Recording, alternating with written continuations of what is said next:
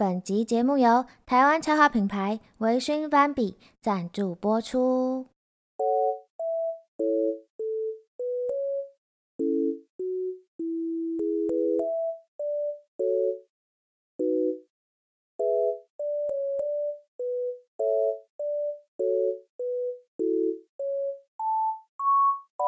斑比好笑物语来喽！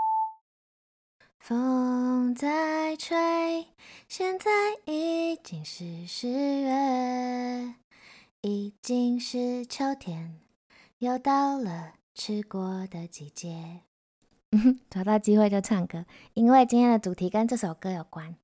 大家好，我是斑比，今天是我们斑比好笑物语第四集。让大家久等啦！因为上礼拜我们去草率季展出，忙到一个天昏地暗都没有睡觉，所以第四集直接开天窗啦！啊，不过展览现场遇到很多客人跟朋友，都说有听我们的 podcast 哦，还说很好听，好虚荣哦！我真的是难掩雀跃之情，都直接写在脸上，很不懂得害臊。好啦，总之久等了。那我们今天开头为什么？一开始要唱《一起吃锅的朋友》呢，因为这次的主题就是我吃火锅时遇到的好笑又荒谬的事情。第一个要分享的事情，吼，我真的是被笑了十年，算是付出了相当惨痛的代价。这件事情呢，发生在我大学的时候啊，这样是不是不小心透露年纪？好，我们大家不要去算哈，我们做人不要那么刻薄。反正就是我大学的时候啦，哈，跟我的朋友去吃清景泽，也是这种有点微冷微冷的天气。然后我们就边聊啊，边看着那个火锅正在煮滚中，冒着热气，一切都很美好。然后这时候我跟我朋友就聊天聊到一个东西，那我就想要把手机的画面给坐在我对面的朋友看。所以我就很自然的把手机递出去，就在火锅上方的领空。结果我朋友呢，手准备要伸出来接的时候，发生什么事了呢？说时迟那时快，哈，我的手机就扑通一声掉进了那个正在煮滚、冒着大泡泡的火锅里。我的手机掉进掉到火锅里，然后我跟我朋友两个人眼睛就瞪超大，看着我手机慢慢的沉下去、沉下去，然后就整只不见了。然后等我反应过来的时候，我真的差点是用我自己的手去捞，差点酿成更大的灾祸，烧烫伤。然后我跟我朋友两个人就很慌张哦，赶快站起来，然后两个人就没有想太多，就拿着手上的筷子疯狂捞捞捞捞捞，狂挖，就像好在打捞尸体一样，疯狂的、疯狂的、疯狂的捞。反正我们就是紧张到忘了用大汤匙。这时候经过服务生看到他就超傻眼，因为他就是他看到的画面就是两个很着急的人站着，脸贴着火锅离着好近好近，然后手在疯狂的在火锅里面狂挖。他可能是想说这两个客人是不是饿到疯掉了，可能三天没有吃饭了。然后他就很热心的走过来，但是语带惊讶的说：“你们在找什么？”还好我们没有再跟他说我们在找鱼饺啊或者是什么肉片之类的，我就是只好坦然相告说。我在找我的手机，然后那个服务生就哈，超大一声，就是毫不掩饰他的惊讶之情哈。然后他就拿出了一个大汤勺，就从里面一捞，就捞出我的 iPhone 五。这样是这样是有透露年纪吗？啊，不要去算了，反正就是一个古文物啦哈。然后一打捞出来，服务生看到手机，然后旁边还有一些叶菜类浮在那个汤匙上，他真的超傻眼，他想说这是什么创意料理吗？然后它打捞出来之后，还就放在我前面的盘子上，真的好好笑，我差点就要把它吃了，真的是太像是一个火锅料。大家是不是很想知道被火锅煮过的手机会变成什么样子呢？我在这边跟大家解答一下，很不意外的，完全死机，没有办法开机，那个荧幕真的好黑好黑。就跟《好笑物语》第二集我穿到的那件黑色的和服一样黑，都是绝望的颜色。然后那个火锅怎么样了嘞？跟你们说，我们照吃不误。我也算是一个很乐观开朗的人。我刚刚讲乐观嘛，乐观开朗的人，我就把手机擦一擦，放在旁边，继续开心的把我们的火锅吃完，也不在意他才刚煮过一只手机。然后想当然，在这之后的每一次吃火锅，我只要一拿出我的手机，不管跟谁去吃哦，他们都会瞬间变成教官，好严厉，都会直呼我的名，会说：“嗯，手机收起来，收包里。”大家都很害怕我一言不合就煮手机，而我自己呢，也有一点 PTSD。如果遇到不得已的情况，在吃手机的时候要用火锅，在在 在吃火锅的时候要用手机，到底多想吃手机？真的把手机当火锅料？好，在嗯，我要说什么？哦，在吃火锅的时候要传递手机的时候呢，我都会绕过火锅，我绝对不会侵犯火锅的领空，因为我知道真的不会有好下场。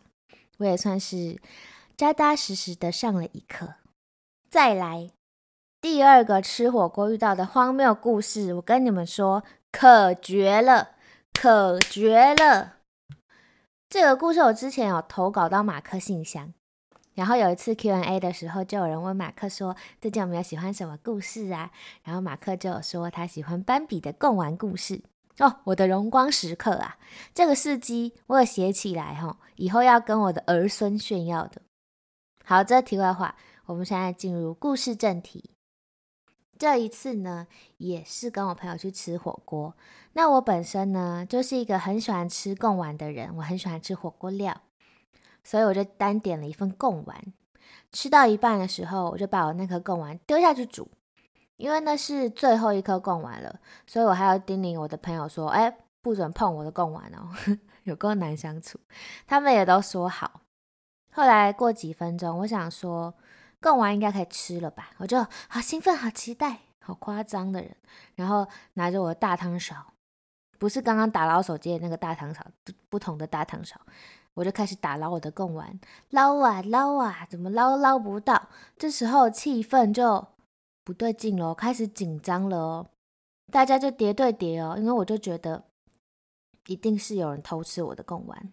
不然怎么可能贡丸会凭空消失？怎么可能会不见？他又不是芋头，我就一个一个审问他们，结果没有人要承认呢。啊，就偷吃我贡丸还不讲，奇怪哎。后来我就想说，算了算了，爱吃给你们吃，他干嘛不承认啊？然后我就抱持着我很空虚的心情骑摩托车回家，没有吃到贡丸，空虚的心情，我现在想到还是很心痛。好，然后我就骑摩托车回家了嘛。那我那天是穿一个连身的吊带裤，一回到房间我就开始脱衣服，要准备去洗澡。结果在我一脱吊带裤的时候，你们知道发生什么事情吗？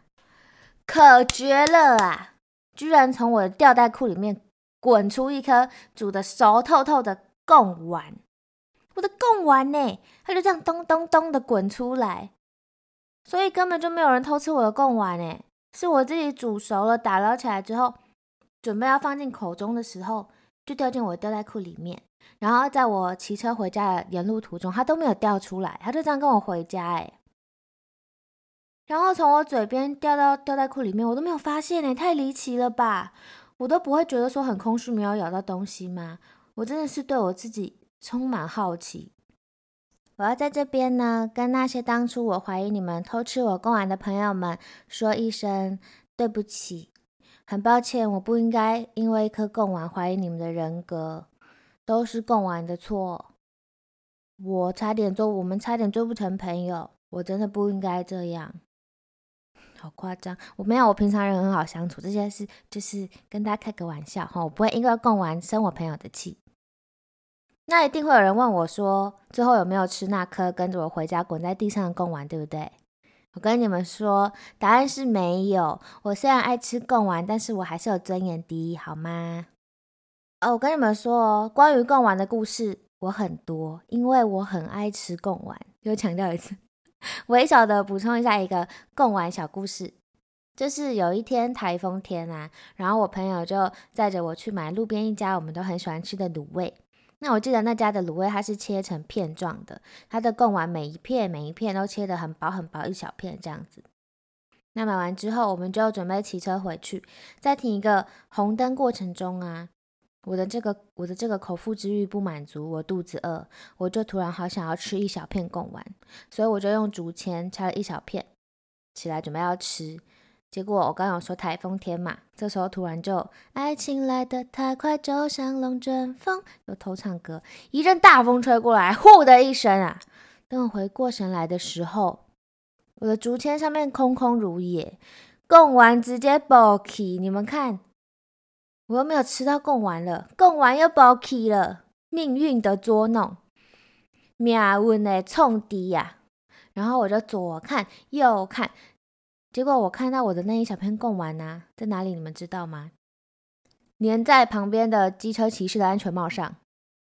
我真的好傻眼，我笑出来，我不敢跟他说，我只好装没事，不然我要怎么讲？我跑去跟他说，哎、那个先生，不好意思哈，我的贡丸粘在你的安全帽上面，真的是怪到爆诶，谁会相信？而且这种情况下，那个贡丸我也不我也不需要了，但我就是对他很抱歉啦。我觉得他回家脱安全帽的时候，看到上面粘一片贡丸，应该也是会满头问号的，说贡丸。好啦，我的我想说，我的贡丸故事虽然很多。但也不可能做一整集贡丸特辑，实在是太偏门了，谁要听？所以我就在这里小小补充一下。好啦，那第四集关于火锅的《斑比好笑物语》就到这边结束了。希望大家听得有开心，有笑呵呵，臭嗨嗨。喜欢的话可以追踪我的 IG，我有官方的也有个人的，那详细资讯都在资讯栏。我还开启了小额抖内功能，无聊可以抖内给我，不无聊也可以抖内啦，可以请我吃一颗贡丸。最后一样，请大家给五星好评哦，谢谢大家。那就这样喽，我们第五节呃第五集见。今天口条好差，拜拜。Thank you.